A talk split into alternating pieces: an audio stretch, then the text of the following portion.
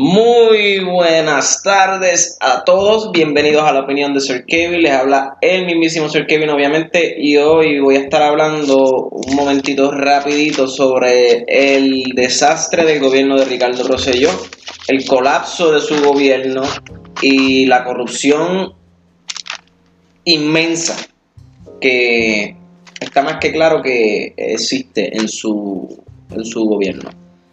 Es triste para el pueblo de Puerto Rico y es triste para todos aquellos funcionarios del gobierno que se ven manchados por esta situación. Y es triste para Puerto Rico que en medio de unas asignaciones federales que estamos recibiendo y demás pasen este tipo de situaciones, se lleven a cabo estos arrestos y estas acusaciones de corrupción en contra de funcionarios del gobierno, funcionarios cercanos al, al gobernador, personas que trabajaron directamente con el gobernador y personas que el gobernador muchas veces defendió porque muchas veces... Eh, se, hicieron acusaciones sin, no, no, sin pruebas, pero se hicieron acusaciones hacia ciertos funcionarios y demás, y el gobernador salió públicamente a defenderlos y, a dar cara por ellos, y lamentablemente mira el peo que, tiene hoy, hoy con, con, estos funcionarios, que básicamente fueron madrugados por los federales y fueron arrestados.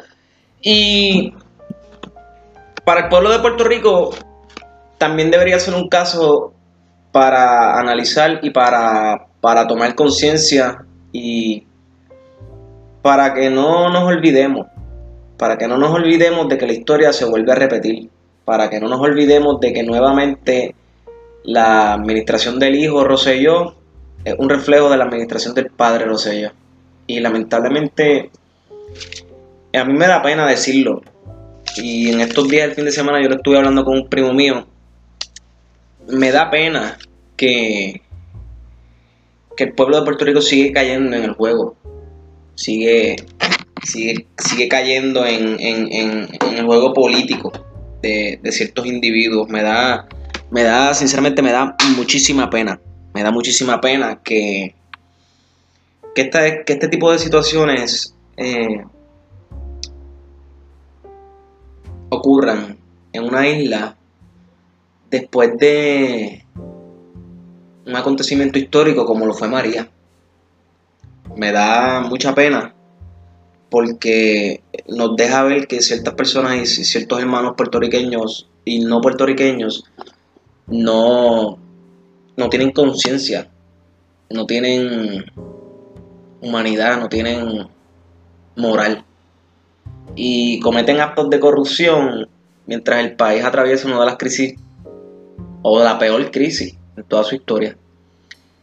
Eh, me da muchísima pena con, aquellas personas que aún así, a, pesar de todo lo, lo ¿verdad? Todo, todas las acusaciones que ha recibido esta administración, todos los baches, todos los errores, las malas decisiones, lo, la, mala trata que le han dado al pueblo, cerraron escuelas, le cortan fondos a la universidad, eh, gastan en una estatua de gallo 36 mil dólares, no hay bomberos, ya casi no hay policía, no hay fondos para pagarles a ellos.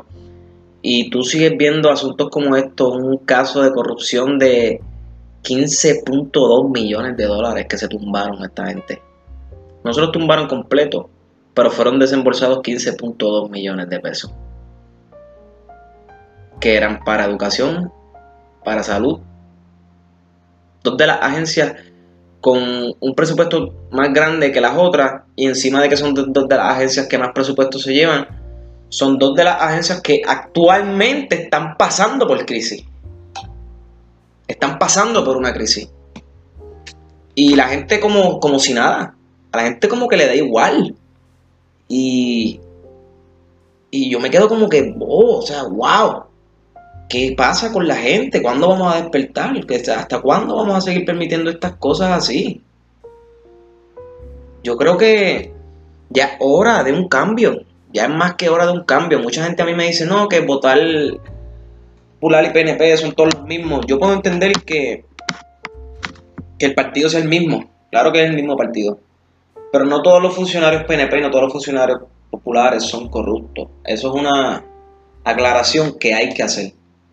Yo escucho muchas veces en la calle por ahí gente diciendo, ah, todas las administraciones son iguales, todos los políticos son iguales, y lamentablemente es un pensamiento general, general este, en sentido de que estás hablando en nombre de todos los políticos buenos y malos. Y yo creo y sé de, políticos que, no están manchados por la corrupción ni ningún asunto en particular que, que, que, sea sobre malversación de fondos públicos, investigaciones federales, situaciones así. Me da muchísima pena con la gente que todavía, todavía tiene esa mentalidad viendo que en el mundo eh, muchas veces cuando un pueblo se tira a la calle eh, las cosas pueden cambiar. Las cosas tienen probabilidades de cambiar. Yo creo que si todos son iguales, eh, ¿qué tenemos que perder si votamos por uno que no sea de los mismos dos partidos que siempre han estado en la gobernación? ¿Qué hay que perder si todos son iguales entonces? Yo te pregunto a ti, tú que dices que todos son iguales, ¿cuál entonces es tu miedo para votar por otra persona? ¿Cuál es tu miedo? ¿Qué te da miedo a ti? Porque yo creo que más bajo de lo que hemos caído por ahora no, no, creo que podamos caer. Si seguimos cayendo más bajo, lamentablemente este país no se va a poder recuperar. Si seguimos cayendo más bajo de lo que ya estamos, este país no creo que se pueda recuperar. Yo les voy a leer, obviamente no pueden ver los papeles, pero les voy a leer les voy a leer parte de la tarea que hice hoy para poder hacer este podcast y poder hablar con ustedes e informarles sobre esta situación que está pasando en el gobierno.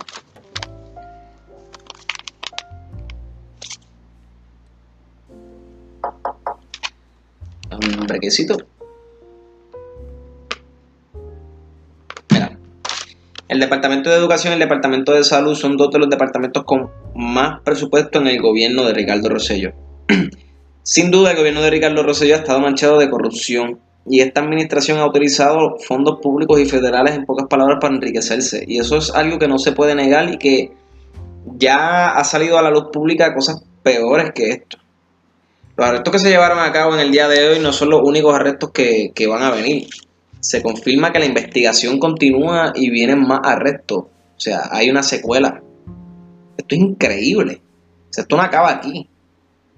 Yo me pregunto con qué moral el gobierno de Ricardo Rosselló dice que va a erradicar la corrupción si todas sus agencias están bajo investigación federal. ¿Cómo es posible, mi hermano? ¿Con qué cara? ¿Cómo es posible que tú digas que estás en contra de la corrupción cuando exfuncionarios de tu administración han renunciado porque han visto cosas corruptas en alguna agencia? ¿Cómo es posible que tú digas que no sabías nada cuando la gente te ha renunciado y te ha dicho, mira, yo te, estoy renunciando por, porque está pasando esto, esto, esto y esto y aquello y lo otro. Y está pasando así, así con este y aquel y el otro en tal agencia. ¿Cómo es posible que tú digas que no sabías? Pues si te lo dijeron.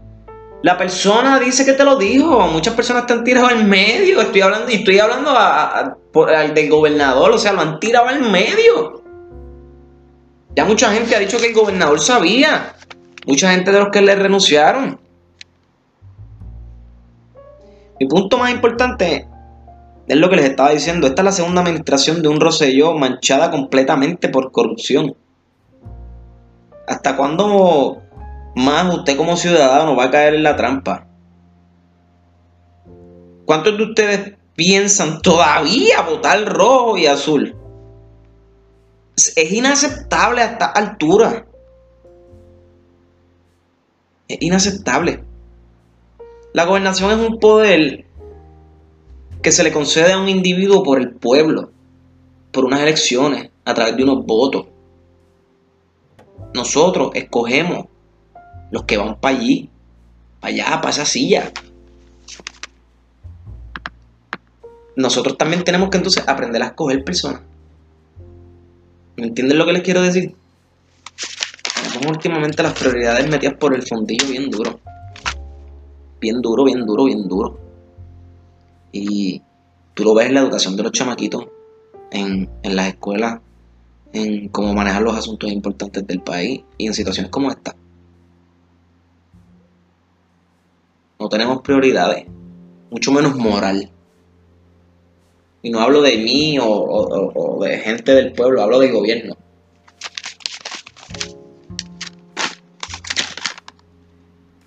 La CNN en español estaba en la conferencia de prensa de los federales, lo cual significa que esta noticia ya es internacional. ¿Sabes? Ya, ya esto le va a dar la vuelta al mundo. Y lo más gracioso de todo es que esto le da la razón al presidente de los Estados Unidos.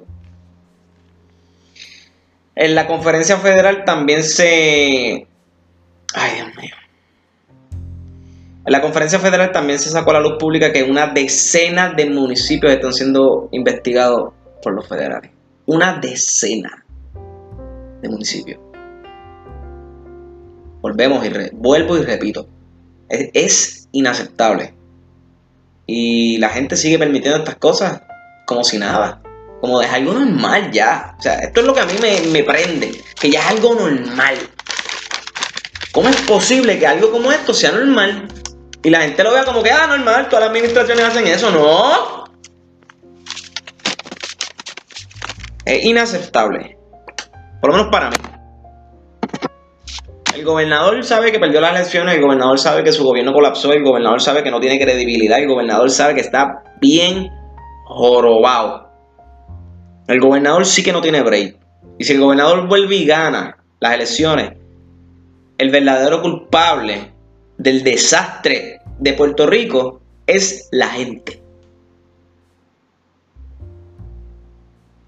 Si el gobernador Ricardo Rosselló vuelve a ganar las elecciones, el verdadero problema es la gente.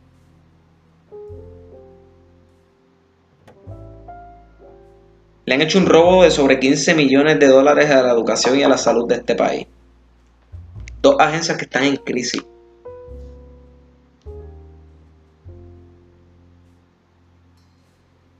Hay que analizar.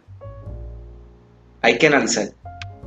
Lamentablemente es una vergüenza y es una pena para todos los puertorriqueños vivir una situación como esta.